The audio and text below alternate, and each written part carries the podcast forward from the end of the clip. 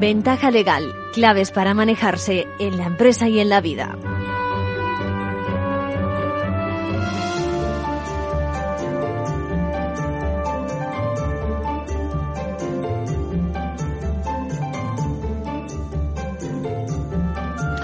Muy buenas, bienvenidos a una nueva edición de Ventaja Legal, ya en pleno verano, con los rigores del calor encima. Recogemos el testigo de, una pregunta que nos hace un seguidor, Juan José, que viene, viene a prevenir. Él quiere que nuestros oyentes eh, conozcan las sanciones que ha recibido precisamente por trasladar su domicilio a una finca, a un sitio donde ha abierto un pozo y donde ha ampliado la construcción. Bueno, también decirles que ya tenemos una nueva ley que promueve el trato igualitario y la no discriminación. Y vamos a llamar a Carlos Yuk, nuestro corredor de seguros de referencia, muy sensibilizado con las injusticias que a veces se producen en el sector asegurador. Le vamos a preguntar sobre un aspecto muy concreto, la exclusión de clientes con antecedentes o determinadas enfermedades. También contaremos con la actualidad de la abogacía, de la mano de los profesionales de la abogacía, cerraremos el programa con una última de esas, si me permiten, lecciones sobre la economía de la pareja en situaciones de crisis, con ruptura, que nos lleva a la liquidación y que viene a ser el reparto económico de lo que tiene la pareja. Y he dicho lecciones y alguno va a decir, pues vaya tostón, ¿no? Bueno, pero cuidado que lo que, de lo que vamos a hablar, de forma sencilla, cualquiera nos va a comprender, no se preocupen, es de escenas, de escenas muy corrientes hoy día. Fíjense, liquidaciones de sociedades de ganas con pérdidas. A veces incluso solo con pequeñas cantidades. Nos preguntamos qué ocurre con esas liquidaciones cuando hay pérdidas. Y también para el que esté vinculado al mundo de los negocios, cómo actúa el juego de sociedades de uno de los cónyuges, eh, tanto el que se convierte, ese negocio, que se convierte en un buen negocio y se amplía y crece, como el que apenas supone un medio de subsistencia. Hablaremos también de lo que es levantar el velo en ese entorno y qué me dicen de una propiedad de uno de los cónyuges a donde se van a vivir, pero que cuando se produce la liquidación, se ha hecho una gran reforma a cargo de la sociedad de gananciales. ¿Habrá que hacer luego un ajuste? Bueno, son muchas las preguntas que nos hacemos, seguiremos con ello más adelante y todo de la mano del magistrado Ángel Luis Campo Izquierdo, magistrado de la Audiencia Provincial de Madrid y de la abogada especializada en Derecho de Familia Mercedes García Vilanova. Ahora sí vamos con las novedades que nos trae la abogacía.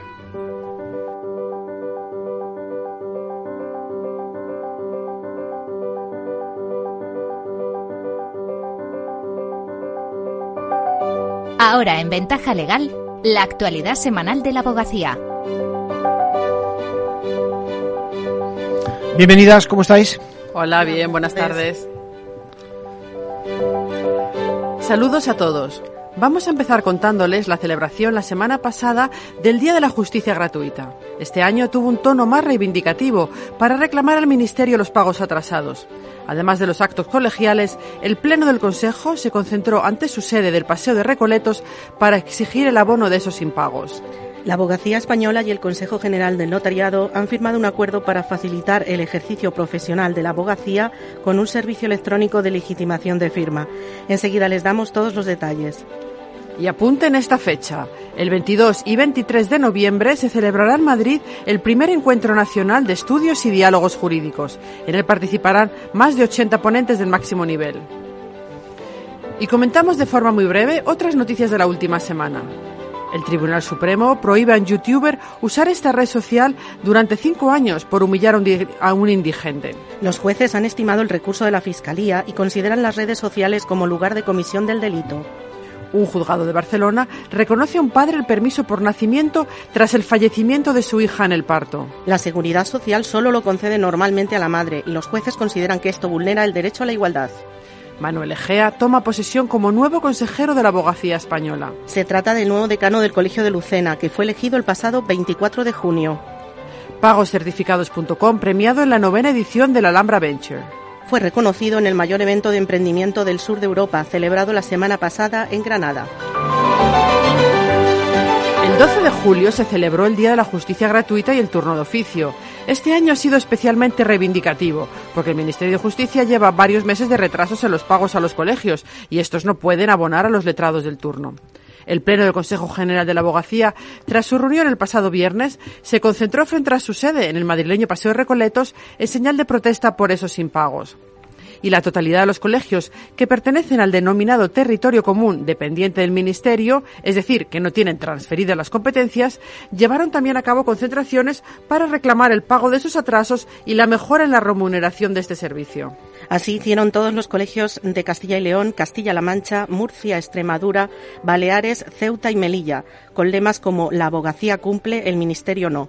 Pero también hubo espacio para las celebraciones y para reconocer la labor de los abogados de oficio que defienden el derecho a la tutela judicial efectiva.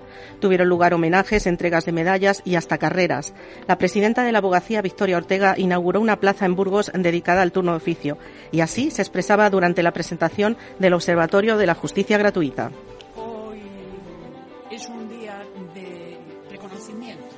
Del tercio de la totalidad de la abogacía que presta el turno de oficio, la asistencia jurídica gratuita. Pero es un día un día también hoy de reivindicación. Os decía que es una jornada de reivindicación, de reivindicación de lo que supone la dignidad en las subvenciones que se vienen satisfaciendo, de puntualidad, del acabar con unas diferencias y brechas enormes dentro de los territorios El Consejo General de la Abogacía y el Consejo General del Notariado han firmado un convenio para que la sede electrónica notarial habilite un espacio específico en el portal notarial del ciudadano para la legitimación de firmas electrónicas cualificadas de los abogados españoles. En este espacio de máxima seguridad, los profesionales de la abogacía podrán elegir al notario que quieran que legitime la firma electrónica cualificada de sus documentos privados. Una legitimación de firma es el proceso mediante el que un notario da fe de que la firma de un documento, en este caso electrónico, corresponde a una determinada persona. Se trata de un servicio muy utilizado por profesionales empresas que se puede realizar de manera online a través del portal notarial. En este portal, el usuario puede firmar electrónicamente sus documentos privados para que el notario los incorpore a un documento público y también para que, trasladados a papel, puedan ser presentados ante las administraciones. Además, se pueden subir los documentos ya firmados electrónicamente para que el notario elegido legitime las firmas. Se podrá usar cualquier certificado de firma electrónica conforme a la normativa aplicable en España. Tendrá carácter preferente el certificado certificado electrónico cualificado ACA. Victoria Ortega, presidenta de la Abogacía Española.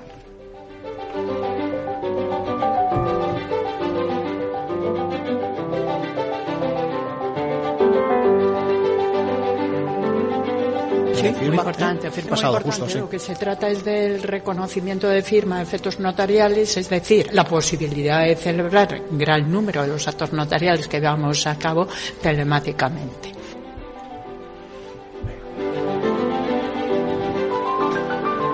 La gran cita de la abogacía con la formación ya tiene fecha. El primer encuentro nacional de estudios y diálogos jurídicos se celebrará en Madrid el 22 y el 23 de noviembre con más de 80 ponentes de primer nivel y un ambicioso programa que analizará las novedades jurisprudenciales y las cuestiones más candentes en las áreas de mercantil y concursal, procesal, civil, penal, laboral y contencioso administrativo. Carlos Fuentenebro es el presidente de la Comisión de Formación del Consejo que ha organizado este congreso. Queremos que este primer Congreso Jurídico de la Abogacía se convierta en una referencia inexcusable en materia de formación y para eso va a contar con los mejores especialistas en cada una de las seis áreas de conocimiento en que lo hemos dividido. A lo largo de dos días, un elenco de lujo con destacados magistrados, letrados y expertos profundizará en cuestiones de actualidad y revisará el estado actual de la jurisprudencia en diferentes ámbitos. La presidenta de la Sala de lo Social del Tribunal Supremo, María Luisa Segoviano, analizará los nuevos expedientes de regulación temporal de empleo. También intervendrán Ignacio Sánchez Gargallo, que hablará sobre la ley de apoyo a personas con discapacidad, Ángel Blasco Pellicer, que hablará sobre las novedades en contratas y subcontratas, y Ricardo Bodas, sobre los convenios colectivos. Además, se analizarán las reformas legislativas, como la de la ley concursal, los delitos contra la libertad sexual, el derecho a la vivienda o la reforma laboral. Sobre esta última, intervendrá el abogado Íñigo de Sagardoy y la expresidenta del Tribunal Constitucional, María Emilia Casas. Otros temas que se tratarán, entre otros muchos, son la efectividad de la cláusula rebus sic stantibus, los contratos fijos discontinuos, la litigación climática, la implantación de los planes de igualdad, la adaptación de jornada o los delitos urbanísticos. La fiscal, la fiscal jefa perdón, de la Fiscalía Especial Antidroga, Rosana Maurán Martínez, hablará sobre delitos contra la salud pública. También se abordarán las nuevas realidades en derecho de familia, la negociación colectiva, la responsabilidad patrimonial los quebrantamientos de condena, los delitos tributarios o la violencia de género. El encuentro se celebrará en el nuevo Hotel Madrid Center y pronto se abrirán las inscripciones para todos los profesionales de la abogacía que deseen asistir. De momento, vayan reservando la fecha en la agenda. Y terminamos con el abogado de la semana. ¿Quién es Mercedes y por qué? Se trata de Carlos Sardinero, abogado de Madrid. Ha conseguido que el Tribunal Constitucional abra el acceso a la justicia gratuita a aquellas personas que, con independencia de su renta, hayan quedado discapacitadas por una negligencia médica. El tribunal ha cogido un recurso de amparo y ha dado la razón al padre de un adolescente con discapacidad como consecuencia de una mala praxis. El Colegio de la Abogacía de Madrid y un juzgado de primera instancia le habían denegado el beneficio de la justicia gratuita, argumentando que la ley actual solo concede el derecho a quienes hayan sufrido una discapacidad causada por un accidente de tráfico. Para el Constitucional, esta interpretación restrictiva del término accidente limita el derecho a la justicia gratuita. Carlos Sardinero. Es un logro social porque a los afectados por negligencia médica o por cualquier otra agresión eh, que alcanzan una, una discapacidad, que sea severa además, pues también son sujetos que sufren un accidente y por lo tanto les permite el derecho de acceso a la justicia gratuita, que no podemos olvidar que forma parte esencial, es parte esencial del derecho de acceso a la tutela judicial efectiva como un derecho fundamental. El demandante interpuso una demanda de responsabilidad civil por el daño sufrido a su hijo por un retraso en el diagnóstico de una dolencia que motivó la concesión de un 87% de discapacidad. Para el letrado, el accidente se puede hacer extensivo a una negligencia médica, a un accidente laboral o incluso a una agresión física o moral que se sufra en cualquier circunstancia. Enhorabuena al abogado. Con esto terminamos por hoy. Feliz semana para todos. Gracias, Mercedes. Gracias, Isabel. Gracias.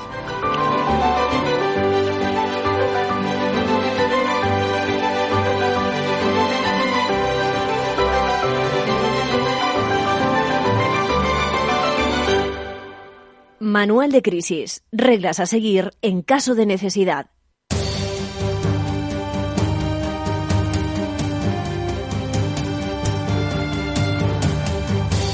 Bueno, no es fácil superar determinadas crisis, esas que podemos sufrir todos en un momento dado porque nuestra economía sufra algún tipo de percance, ¿no? Es probable que en esos momentos nuestra imaginación nos juegue una mala pesada, una mala pasada con la ocurrencia, con algunas ocurrencias, con soluciones que no siempre están alineadas con la legalidad, ¿no? Lo que nos plantea hoy Juan José es su situación personal, igual muy parecida a la de muchos españoles en estos instantes que han perdido su casa o que necesitan venderla para obtener recursos, para hacer efectivo, cash, que se dice, con el fin de sencillamente vivir. Bueno, vivir pagando esos gastos mínimos eh, que todos tenemos, como nos dice, alimentos, colegios, vestidos, poco más.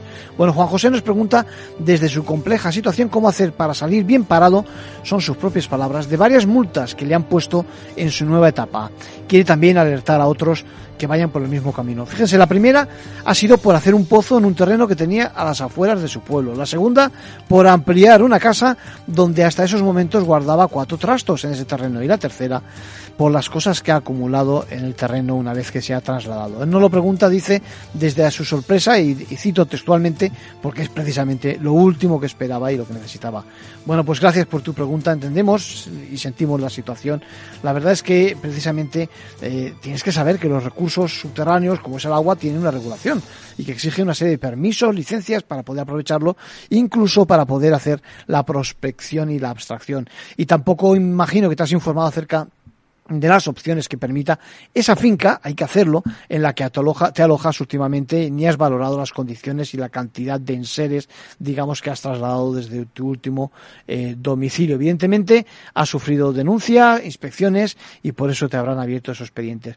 Yo en este punto, precisamente, quiero, quiero añadirte algo, fíjate, algo que hemos conocido la última semana, y es que dada la crisis económica que nos azota, se están reproduciendo como setas las casas móviles en terrenos no habilitados para ello. De hecho, nos hacemos eco de una alerta que efectúa el Ministerio Fiscal sobre el incremento de los últimos años de la oferta inmobiliaria de casas móviles listas para instalar en cualquier espacio abierto bajo un supuesto, abro comillas, vacío legal, cierro comillas. Esto es importante, tienes que comprobar eso del vacío legal, que en muchos casos no existe como tal, lo que se traduce en que las viviendas prefabricadas están sujetas a licencias urbanísticas de obras y a posterior control. Así que mucho ojo con esas ideas maravillosas que incluirán, por cierto, las denominadas roulots o caravanas y en general cualquier formato prefabricado porque en todo caso requieren del permiso correspondiente al estilo de cualquier vivienda clásica. Y recordar, como hace la Fiscalía de Medio Ambiente, que la vocación de permanencia de esas mm, construcciones es determinante precisamente para poder calificar incluso los hechos dentro del tipo penal del artículo 319 del Código Penal.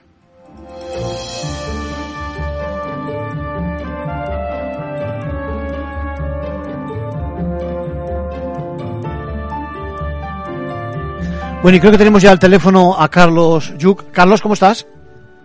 Hola, muy buenas tardes. Muy buenos días, perdón. Días y tardes. Yo creo que la hora que es ya la podemos calificar como queramos, Carlos. Carlos, nuestro. Yo en ayunas todavía. nuestro, nuestro corredor de seguros de referencia. Muy, muy sensibilizado con algunas injusticias que se producen. Y ahora que disponemos de esa nueva ley integral para la igualdad de trato y la no discriminación, yo creo que tenemos que, eh, yo qué sé, eh, difundir precisamente lo que dice alguno de sus preceptos, ¿no?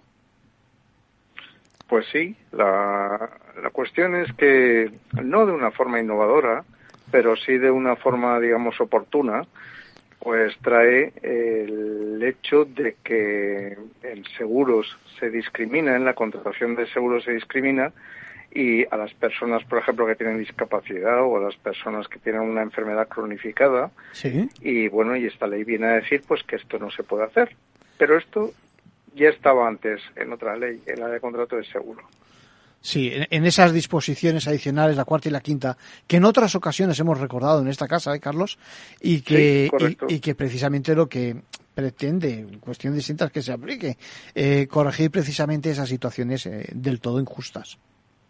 Bueno, al final, al final lo que lo que está claro es que la industria de seguro pues tiene mecanismos para mutualizar lo que serían los riesgos, para dispersar los riesgos, digamos, agravados, y entonces pues debería ser capaz de, evitar la exclusión de estas personas, de las personas que sufren pues una discapacidad o de las personas pues que tienen cronificada una enfermedad y estas personas deberían poder acceder pues a la protección de sus familias, deberían poder acceder por ejemplo, a la medicina privada, deberían poder acceder, por ejemplo, al crédito que muchas veces se les niega por no poder contar con un seguro de vida. Importantísimo. Y, y desde, mil perdón, desde 2011 o desde 2018, pues esas son prácticas prohibidas. Incluso, eh, por ejemplo, también las famosas sobreprimas, el cobrar temas porque tienes un poco de sobrepeso, el cobrar temas porque tienes miopía, el cobrar temas porque tienes eh, diabetes, pues estas son cuestiones pues que, que las disposiciones adicionales cuarta y quinta ante eh, de, la ley de contrato de seguro, las que ya estaban vigentes, pues los prohibían eh, expresamente. ¿no? Sí. recordamos a los oyentes que la, nueva ley integral para la igualdad de trato y la no discriminación eh, se hace eco de lo que dice ya el artículo 9, 2, 10 y 14 de la Constitución española, ¿no? Y en particular, yo creo que lo leemos para que quede bien clarito. En su artículo segundo, en el párrafo primero, dice: Nadie podrá ser discriminado por razón de nacimiento, origen racial, étnico, sexo, religión, convicción u opinión, edad, discapacidad, orientación o identidad sexual, perdón, expresión de género y, a lo que nos referimos, enfermedad o condición de salud, estado serológico y o predisposición genética a sufrir patologías y trastornos. Es clarísimo, ¿no, Carlos? Así es. De hecho, además, eh, esto tiene otra derivada interesantísima y es en cuanto que la compañía de seguros tradicionalmente nos hace cuestionarios y estos cuestionarios pues tienen preguntas de salud. Y lo que deberíamos preguntarnos es para qué preguntas, si no cuestiones que además son muy delicadas y que además se van a integrar en, en un fichero y tienen riesgos además incluso de, de, poderse sí, sí, a ver, eh, ¿Qué tratamiento se hace de, pues, de esos datos que son muy sensibles? ¿Para qué preguntas? ¿Para qué preguntas si luego no lo puedes usar? Sí, sí, sí, sí. Eh, seguimos con entonces sí. Sí, sí, en materia de protección de datos, desde luego es importante. Y luego el 17.2 de esta nueva ley, efectivamente, pues dice con toda claridad, no podrá denegarse el acceso a la contratación de seguros o servicios financieros afines en base de alguna de las causas mencionadas en el artículo segundo, ¿no? Sí. Y tampoco se podrán establecer diferencias de trato. Es, que al final de lo que va la discriminación es o, te niego la cobertura o te hago pasar por un canal distinto que es lo mismo que, al que utilizo para las personas estándar, ¿no? Sí, sí. O aquellos que considero estándar. Y bueno, en este en esta ley yo creo que es tan feo discriminar a una persona por ser negro o por ser hindú como como por tener o haber tenido o tener diabetes o tener eh, cualquier otra patología o tener, yo sé, una, un cierto grado de discapacidad. Sin duda alguna. Me gusta mucho el apunte que has hecho sobre los servicios financieros. Al final el mundo asegurador está tan cerca del mundo financiero y, exactamente, ¿eh? más de lo mismo. Es decir, no se puede discriminar a nadie por, decíamos, por edad, por, ¿no? Exactamente igual. Sí, en todos los, en todos los ámbitos financieros donde la persona es la garante, con sus ingresos, por ejemplo, un préstamo para una financiación para comprarse un coche o una financiación para amueblar la casa o para hacer una reforma. O bien un préstamo hipotecario, pues es muy frecuente pues que el banco dentro de las o la financiera dentro de las garantías que requiere pues eh, también solicite garantías personales. Es decir, bueno, y si tú no puedes trabajar, eh, has quedado incapacitado, o si tú no puedes trabajar porque has fallecido y por tanto no vas a generar renta, ¿cómo recupero yo mi dinero? Entonces, pues el seguro de vida es, es un instrumento clarísimo de acceso que permite el acceso pues al crédito. Y entonces, pues yo a lo largo de los años, pues he, vivido muchas consultas en las que me están diciendo es que yo tengo, por ejemplo, VIH y no me dan dinero para préstamo por, por el VIH porque no puedo contratar préstamo. Y al final muchas veces lo que ocurre es que se acaban falseando contratos de seguro. Sin duda. Que al final no van a dar cobertura porque se, se falsearon, es decir, Se, se, mintió y no habrá cobertura y, simplemente Carlos, porque o, se hacía ese impuesto revolucionario no había acceso al crédito. Dime.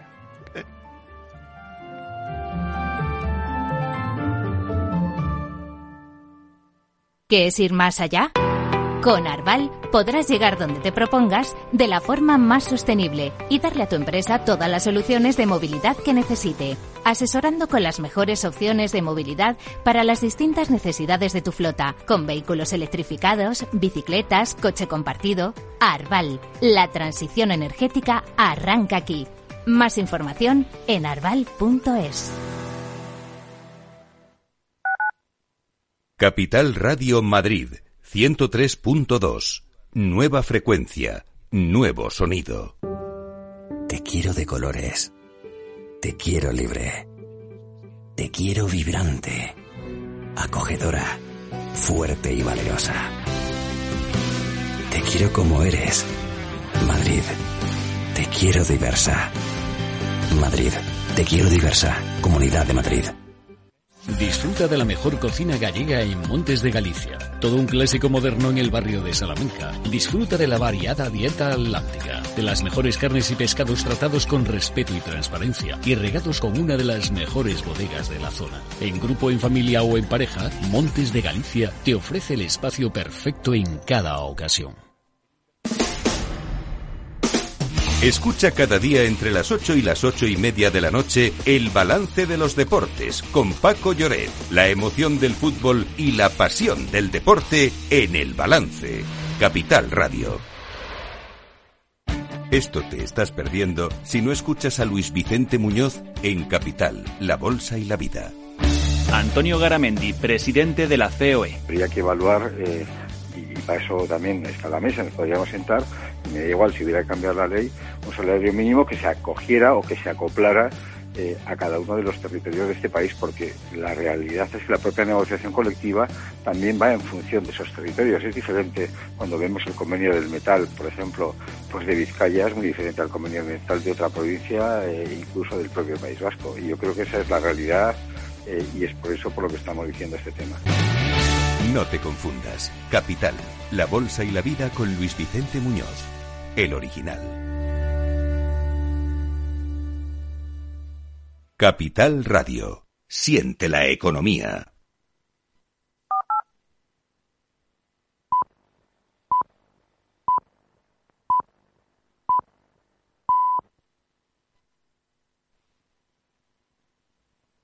Ventaja legal con Arcadio García Montoro.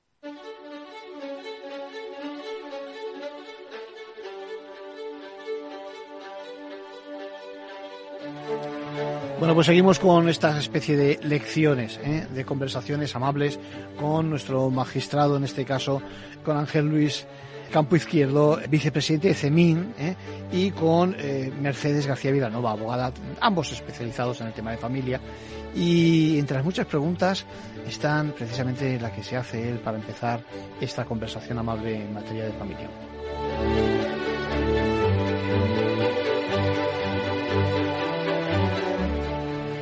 Hoy en día hay que tener en cuenta que estamos en crisis, que los matrimonios no tienen tanto dinero y entonces se puede dar la paradoja siguiente.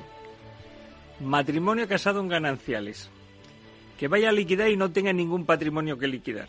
Pero resulta, por ejemplo, toda su vida y efectivamente, y no tiene. Y resulta que él es autónomo y tiene deudas.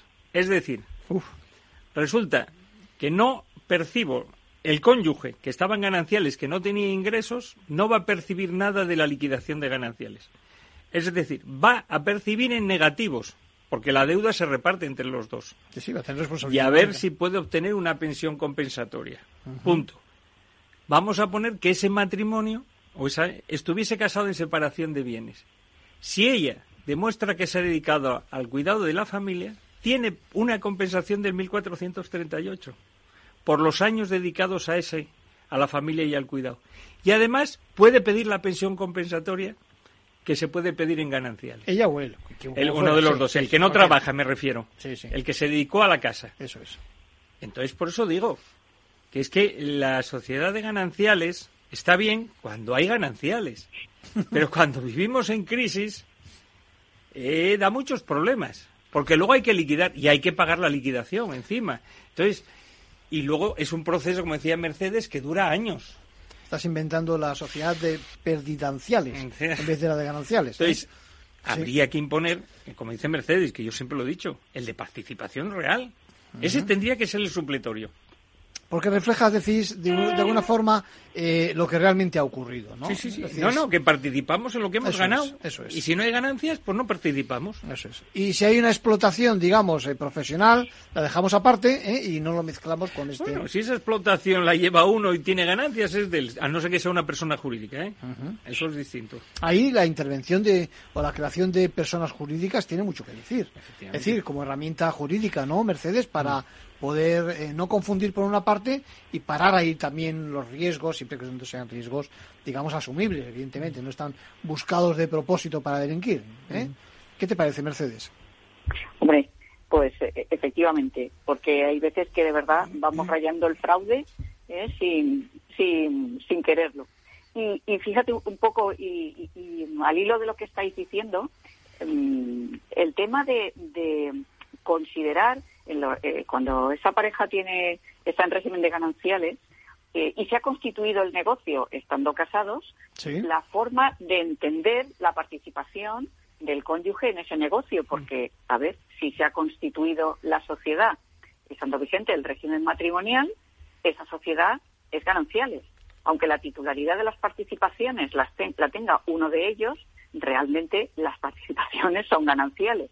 Entonces, a veces nos encontramos también con disgustos bastante gordos a la hora de liquidar, precisamente en esos casos que comentaba Ángel. ¿eh? Esa, esa, pareja que está liquidando los gananciales, que no tiene nada, pero que sí que había un pequeño negocio y a lo mejor es el negocio en el que está trabajando uno, pues un barecito, una cosa así, y se encuentra al final de la liquidación en que resulta que el barecito donde está trabajando es de los dos y que hay que valorarlo y que tiene que compensar al, otro en, la mitad de ese valor. Entonces, eh, sí que es cierto que, eso puede llevar a, conflictos mayores de los que parecen. Yo siempre he dicho una cosa, me parecen muchísimo más complicadas las liquidaciones de gananciales cuando hay poco o nada que cuando hay mucho. Cuando hay mucho es, es más fácil hacer un reparto, porque esto para ti, esto para mí. Pero ¿y cuando no hay nada? O sea, ¿y cuando solamente hay un piso o una deuda eh, o, un negocio pequeño? ¿Qué, ¿Qué, hacemos ahí? ahí? Ahí ahí es donde sí que se ve el, verdadero problema, en las liquidaciones pequeñas, no en las grandes. Podríamos hacer una fórmula matemática que dijera que la aproximación a cero dividido entre dos es prácticamente cero, ¿no? Pero es tan poco, ¿no? Que al final Buenísimo, ahí está, ahí, es- buenísimo. ahí está la pelea, ¿no? Muy bueno. Lo que tú decías de las personas jurídicas y como ha dicho Mercedes, cuidadito. Y yo pongo casos prácticos que este se puede hablar porque ya lo hemos resuelto. Bueno, lo hemos resuelto relativo, porque era una medida cautelar. El típico matrimonio que compra una vivienda y esa vivienda se pone a nombre de una sociedad en la que son socios mayoritario un cónyuge y minoritarios los hijos. El otro cónyuge no es socio.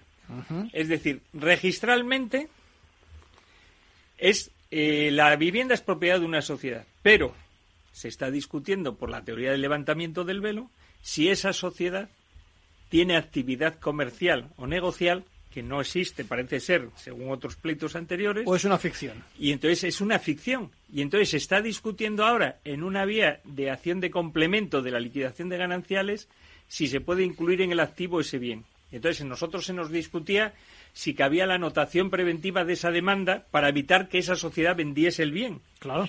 El juzgado dijo que no porque estaba inscrito. Y nosotros dijimos que como en la liquidación de gananciales se podía discutir la propiedad en base a esa teoría del levantamiento del velo, dijimos que procedía la anotación preventiva. Aclaramos que el levantamiento del velo es una, una fórmula, digamos, una doctrina jurídica por la que cuando alguien está o pudiera estar ocultando algo bajo otra fórmula jurídica, ¿no? Se, Bueno. se habilita, ¿no? A, a que de alguna forma se investigue acerca de qué es lo que ocurre de verdad. aunque esté ese parapeto, ¿no? Fundamentalmente es que cuando una persona física hace toda la actividad, pero precisamente para protegerse de los acreedores, le da una forma de persona jurídica. Pero en esa persona jurídica no hay trabajo de otros, es solo él. Entonces es el socio mayoritario, el socio único y el que toma las decisiones y todo. Por tanto, entonces- es un parapeto Es que- lo mismo, pero Sí. lo que se quiere dar la apariencia es que es una persona jurídica por un lado y el otro por él. Pero la actividad de esa sociedad es él. Y por lo tanto que no Y- se le y el ataque. activo es él. Esto es, esto Entonces, que, y luego otra cosa, que también hay que tener muy cuidado con los negocios, que luego no se sabe decir. Yo me caso y tenía un barín, ¿vale? El barín es privativo, pero resulta que hoy en día es un restaurante y hotel. Claro. ¿Por qué? Porque ese, es- todas esas mejoras se han hecho con dinero ganancial. Hemos invertido ahí. Claro, entonces, claro. es decir, el negocio, el negocio es privativo, pero se ha invertido mucho dinero ganancial Y y en la momento, liquidación se va a es. recuperar. Esto es, Entonces, cuidadito con eso. Y como ha habido un aumento, entonces se puede llegar incluso para evitar perjuicios que en la liquidación de gananciales se me permita la administración de algún bien tuyo para poder cobrar esto y que no desaparezca. Muy, Entonces, muy interesante, muy interesante, sí, sí. hay que tenerlo Sí, en sí. cuenta. Y Mercedes. eso, eso nos ha pasado, perdón, con ópticas o con clínicas dentales mucho. Mercedes. Sí, y fíjate esto, no solamente con el ejemplo que pone Ángel en, en los negocios, esto es típico en, con los inmuebles. O sea, el famoso, eh, el- la pareja que se casa se va a vivir a un inmueble privativo de uno de ellos y hace una super reforma en esa vivienda y esa, y esa reforma se paga con dinero ganancial. Pero Claro. claro, se ha mejorado una vivienda privativa. Entonces, claro, estamos en una situación similar a la que comentaba Ángel. Habrá que, en el momento en que se liquide, habrá que valorar eh, toda esa, esa mejora que se ha hecho en ese, en ese inmueble privativo, porque ahí habrá un crédito, claro, a favor de, de, de la sociedad de gananciales que ha, que ha invertido ese dinero en ese inmueble que es privativo. Porque fíjate, si no, qué forma, digamos, de, de fraude más sencilla frente al otro cónyuge, que claro, que, que se va pues porque la, la vivienda es privativa de- del otro y deja allí todos sus ahorros. Entonces, pues bueno, dentro de que evidentemente esto que estoy comentando, pues con todos los ajustes que, que, que- que corresponderían, pero, pero un poco para que los oyentes entiendan la idea, ¿no? De, de cuando estamos, pues eso, mejorando eh, algo que es privativo de uno del otro, pero con dinero ganancial. Pues ese dinero hay que recuperarlo. Menos problema, os pregunto, menos problema hay cuando estamos hablando no del continente, sino del contenido de la casa. Es decir, de, vamos a poner un contenido chulo, vamos a hablar de un cuadro de, de Juan Gris, me explico. Es decir, ahí, eh, digamos, a la hora de liquidar, el saber de quién es, si es de uno o es de otro, en función del régimen y en función también de la factura, ¿no? De- de- de- de- de- del recibo, de quién lo ha aportado, será más fácil, ¿no? Os pregunto. Sí, y te pongo un caso todavía más curioso que se da a veces, que se separa un artista famoso. Cuyos cuadros son valiosos. ¿De quién son sus cuadros? Entonces, en el primer caso que tú has O sea, dicho, que él es el autor de es las el obras. autor del cuadro. Vamos a poner Juan Gris, que está viviendo ahora, Picasso que viviese ahora y se Sí, separa. Sí. Entonces, tiene sus cuadros. Entonces, la jurisprudencia ha dicho que los cuadros es propiedad intelectual suya. Propiedad Los intelectual. ha pintado él, son de él. Claro, claro, claro. Entonces, eso hay que tener muy cuidado. Pero en el caso que tú Aunque los tengas expuestos, entiéndeme, Bueno, pero almacenados son, de son casa, obras que hechas, son hechas por él. Es Claro. su propiedad intelectual. Entonces, eso no se puede, queda fuera de la ganancialidad. Muy interesante, muy se interesante. plantea sí. lo que tú decías. Entonces, cuando estamos hablando del contenido del inmueble, no- entonces hay una norma en el derecho sucesorio que dice que si no nos ponemos de acuerdo, se le da un valor máximo aproximado del 3%. Eso hay que tener mucho cuidado, que yo he visto pleitos y hemos confirmado, porque no había pruebas, y estamos diciendo el valor del ajuar, que es lo que llamamos el ajuar doméstico, sí. el 3%. Claro, si estamos hablando de 300.000 euros que vale el inmueble, o aquí en Madrid de 500.000, Sí. pues el 3% son 15.000 euros, si no me equivoco. Claro, 15.000 euros de mobiliario en una casa, a lo mejor no lo vale. Es mucho. A lo mejor cuando lo pagas sí, pero en el Pero momento claro, en que no, se es que liquidación... el mobiliario ordinario se deteriora y, de- y se deprecia. Totalmente, sí. Entonces, si son mobiliario ordinario, hay que ir a un porcentaje, sabiendo que nos movemos entre el 0 y el 3%. Entonces, ahí está la labor de los abogados, pero también los cónyuges que están peleándose tienen que tener un poco de cabeza, porque si van a las malas van a tener que pagar periciales, van a tener que pagar contadores. Y les sale más, y- más y al caro el collar que el perro. Efectivamente. Sí. Entonces, eso por un lado. Ahora bien, si dentro del mobiliario hay bienes, como tú dices, valiosos, por ejemplo, un cuadro valioso, un mueble, eh, un bargueño del siglo XIV, esos bienes hay que valorarlos de forma independiente, sacarlos del ajuar y decir, el ajuar y además este bien mueble, este y este, porque esos son muy fáciles de valorar y merece la pena gastarse en la valoración. Muy importante lo que estás diciendo, es decir, al margen del ajuar. Es decir, sí, separarlos, sí. Los bienes valiosos. Los bienes muebles valiosos hay que separarlos. Como una joya. Eh, tú ten en cuenta que tienes el, Sí, sí, sí, ¿cómo sí. se llamaba esa de Liz Taylor?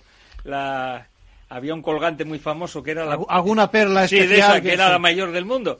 Que la tuviese. Pues- diamante, pues, sí. eso no la puedes poner en el ajuar porque vale más del 3%. Evidentemente. Entonces esos bienes sepáralos y enuméralos separadamente. Mercedes. Eh, efectivamente, o sea, lo que está explicando Ángel es así, o sea, hay que separar todos esos bienes más valiosos y luego además el tema de valorar el 3% es que el, el origen de, de este de este de este concepto es fiscal Sí. mm, tiene eh, lo que se dice siempre pues su prueba en contrario es decir la- se presupone que puede valer un 3% pero es bien fácil demostrar que no lo vale porque con una simple tasación oficial de lo que vale el mobiliario, pues está solucionado y de hecho estamos hartos de ver en las liquidaciones eh, de gananciales cuando Sí. llega el momento de las tasaciones Sí. y, y para que el contador partidor pueda hacer el cuaderno particional que se tasan también los muebles, o sea, ese mobiliario que muchas veces no vale el 3% ni el 2%, porque además ten en cuenta que, como explicábamos antes, pueden haber pasado 20 años desde que se compraron esos muebles, 20 o 30. El, el mero uso, el mero uso, 3% sí. es una locura. Está claro, está claro. que, que a veces no hay que ir a una pericial. Si hay un buen reportaje fotográfico o un buen vídeo, los jueces tenemos capacidad para darles ese valor cuando vemos que es mínimo. No Sí, podemos es- hacer valoraciones excesivas porque eso es perito. Pero, por ejemplo, muebles de melamina, sofás que sabes que llevan 20 años ahí, Las cosas que cocinas habrá, viejas. las cosas que Pues habrá esas- 90% de los hogares. esas sí podemos dar nosotros y solemos dar un porcentaje más Claro. pequeño. Pero cuando no tienes fotografías, no tienes periciales, no tienes nada, tiramos al 3%. Sea bueno o malo, es lo más objetivo. Si lo hace 3%, Hacienda, lo hacemos los tribunales. El 3% en cuanto a, valoración de lo que hay. Es que lo del 3% en estos momentos eh, es una cifra que, cuidado con la cifra, y de nuevo estamos con la ironía en, en los medios de comunicación. Mercedes, eh, eh, y hay un tema que es indiscutible, y es que eh, por ley de vida llega un momento en que uno de, los, mm, de, los- de las partes en la pareja puede, puede fallecer, ¿no? Eh, y, también puede ocurrir que en un momento dado, por los motivos que fuera, eh, yo qué sé, porque vemos que las cosas van a ir mal económicamente a ese negocio y no teníamos hecha la separación o el régimen de participación o lo que fuera, eh, hay que liquidar, ¿no? Eh, ¿Qué consejos podemos dar para hacer esa liquidación? Liquidación en el sentido, corregidme si lo digo bien, en el sentido de separar los patrimonios de uno y de otro, al margen de que hay que pagar Hacienda también cuando se hace esa operación. Mercedes, ¿qué, le dirías a alguien que llega a tu despacho en estos momentos, en estos momentos y te dice, o bien que ha fallecido eh, uno de los, de los cónyuges, o bien que quieren precisamente hacer esa, esa partición? A ver, si, si uno de los dos ha fallecido, mm, quiero pensar que la persona que viene a consultarme es precisamente no solamente para hacer esa liquidación de, de, la sociedad matrimonial, sino para solucionar los, las cuestiones hereditarias. Porque el, el, el, superviviente pues tiene unos derechos eh, hereditarios que, que querrá ejercer. Entonces, cuando, cuando ha fallecido uno de los dos, lo lógico eh, entre personas más o menos civilizadas es que los herederos, que uno será el cónyuge y los otros serán hijos o nietos, o puede ser que sean ascendientes también, padres, pero en fin, es ponerse de acuerdo para, para hacerlo. Entonces, cuando vamos a hacer esa escritura, en primer lugar, vamos a hacer la liquidación de los gananciales, es decir, vamos a ver eh, igualmente el activo y el pasivo que tenían ese, ese matrimonio y, y vamos a empezar por hacer la división para a continuación sobre el resto, o sea, sobre la mitad que le correspondía al fallecido, ver las cuotas hereditarias. Pero efectivamente lo vamos a hacer todo en esa misma escritura.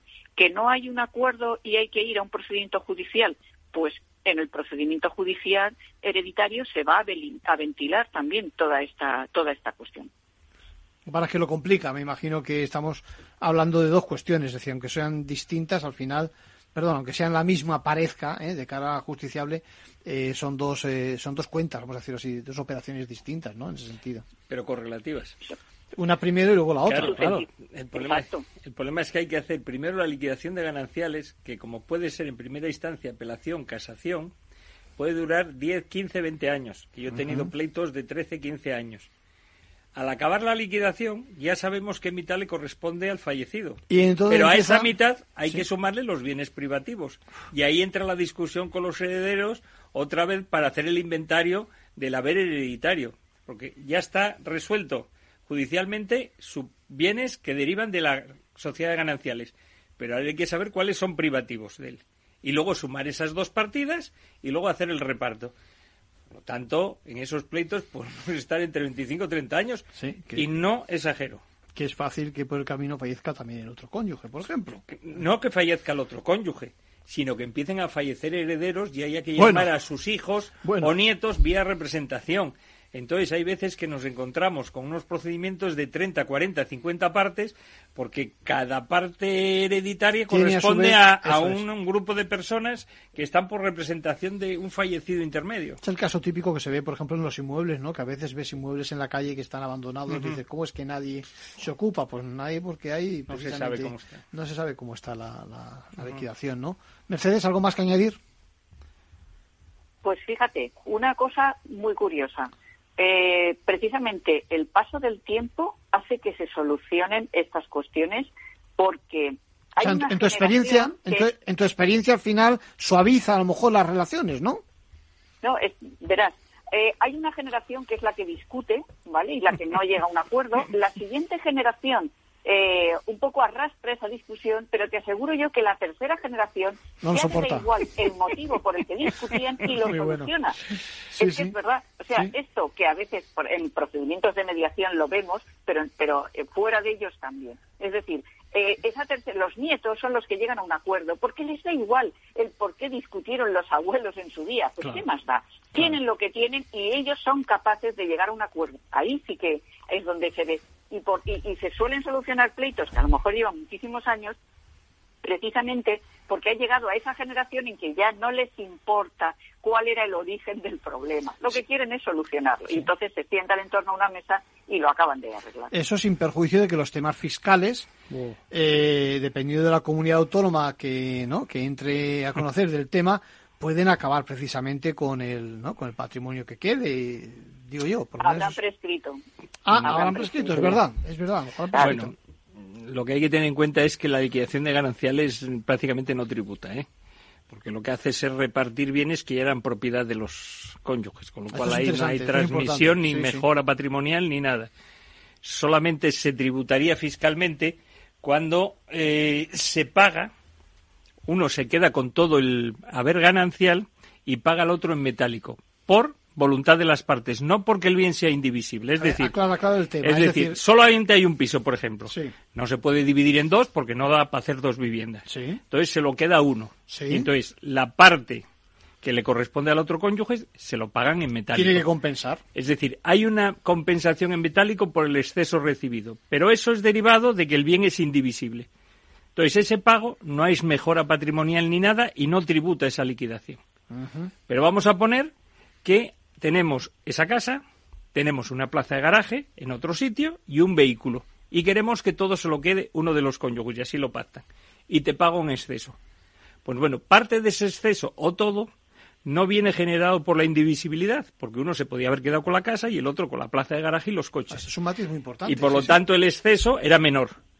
Entonces, ese exceso que pago en metálico, que no deriva de la indivisibilidad, sino de la voluntad de las partes, tributa, porque eso es un pago por compra.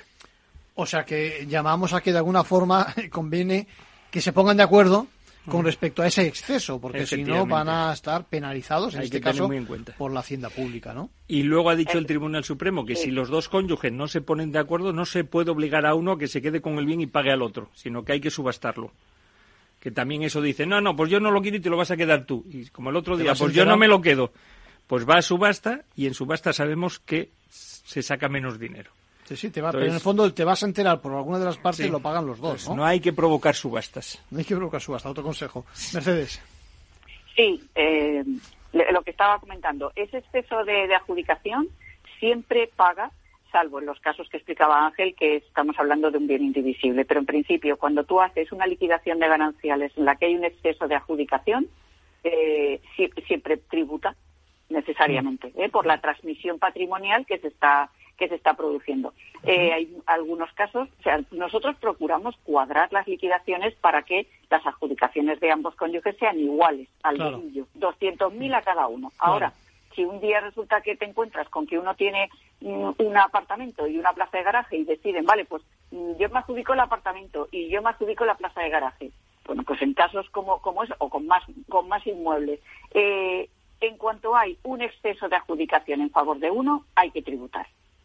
Lo que estaba diciendo de que eh, de la prescripción eh, de- era referido al tema de la herencia. Esto Es es muy decir, importante, aclararlo, sí, sí, sí, dime. Claro, claro. O sea, vamos a ver, hay un periodo voluntario para pagar que son seis meses, ¿vale? Y, si no pagas dentro de ese periodo voluntario de seis meses, empieza a contar un plazo de cuatro años, a partir del cual, cuando acaba, ya ha prescrito el pago y, por lo tanto, cuando vas a tributar, no tienes que tributar porque, porque ha prescrito, ha pasado el tiempo eh, que, que- que prevé la, ley para, para obligar al pago, que el pago, ya os digo, la- el- del periodo voluntario era esos seis meses, que, pues bueno, pues si a alguien le interesa el dato, se puede pedir una prórroga y esa prórroga se puede prolongar hasta un año más para, para presentar esa, esa liquidación. Lo que sucede, Ojo. Mercedes, es que mientras tanto, entre esos seis meses y los cuatro años, Hacienda te puede sacar los colores, ¿no? Te puede decir, ojo, que usted no Claro, tributó, claro, ¿no? si te Pregunto. pillan, por eso digo, es el periodo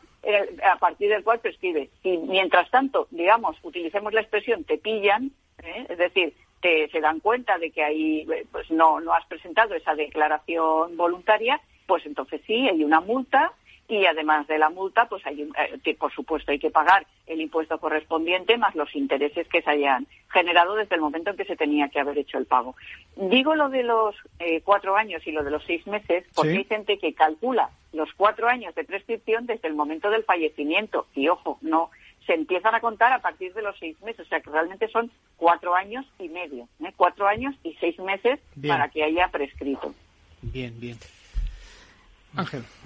Yo ahora, aprovechando estas cosas que estábamos hablando, ah, yo haría un aviso también a navegantes porque hay veces que se cometen errores, sobre todo por gente novel en las liquidaciones o gente que no sabe de derecho de familia y se Y mete se en pone- estos esto berenjenales. es, esto es. Y es cuando estamos hablando de que estamos liquidando y queremos incluir como activo un crédito de las sociedades gananciales frente a un de los cónyuges o en el pasivo un crédito de uno de los cónyuges contra la sociedad de ganancia. Y la gente piensa, como este activo o este pasivo es ganancial mi, y corresponde la mitad a cada cónyuge, yo mi mitad no la meto. Y entonces ah, meto en el pasivo o en el activo solo el 50% frente al otro cónyuge. Ojo, que si haces eso, estás haciendo que ese 50% a su vez se divida luego entre los dos. Por lo tanto, has perdido tú un 25%. Y a veces pasa, y ahí los jueces no podemos arreglarlo, porque estamos en derecho dispositivo. Y si la parte lo pide, ahí entramos nosotros. Y luego otra cosa, no entramos cuando hacemos liquidaciones de gananciales en créditos o deudas entre cónyuges a título personal. Pero deudas eh, que se deba el uno al otro. ¿Documentadas? No, no, en principio eso es otra cosa, que ahí voy yo. Decir, las deudas o créditos que tenga un cónyuge contra otro no forman parte en sentido estricto de la liquidación de gananciales. Ahí solamente vamos a meter el activo, créditos de la sociedad gananciales y pasivo, deudas de la sociedad gananciales. Hacemos el activo, el pasivo, la diferencia, el remanente y repartimos haciendo los lotes. Bien. Una vez que tenemos los lotes es cuando sí entra a jugar las deudas existentes entre cónyuges que no se discutan. ¿Que no se discutan? Que, no sea discutible. O que estén. O sea, que, si una hay una sentencia, si uno lo reconoce o hay una sentencia reconociendo, y entonces el acreedor sí puede decir, oye, antes de entregarle el lote, me va a pagar esa deuda que tiene contra mí con cargo ese lote. Y el resto se lo das. Bueno, y esta semana hemos tenido novedades en materia de permiso por lactancia y maternidad. Un par de sentencias quiero comentar. Por una parte, saben que tenemos derecho a ausentarnos en el trabajo durante media hora eh, a la jornada o que se reduzca en esa media hora eh, la jornada, ¿no? Eh, o de que se acumule precisamente en días enteros con el fin de atender esas necesidades del menor. Y es que el Tribunal Supremo se ha tenido que pronunciar en contra de una empresa que lo denegó a un empleado diciendo que como la madre no trabajaba, perfectamente podía asumir su cuidado. Y por otra parte, esta vez el Tribunal Superior de Justicia de Extremadura ha reforzado la importancia de disponer de un tiempo libre, son 28 días durante la jornada laboral, con el fin de cuidar a los menores y con ese fin eh, eh, declarar que ninguno de esos 28 días de permiso pueden coincidir con los días de descanso. Así que el permiso se producirá, recuerden, en días hábiles y no en los naturales. ¿no? De esta manera, según como caiga, puede incluso aumentarse en 8 días más precisamente, precisamente la, la jornada. Bueno, les dejamos y seguimos en contacto la próxima semana.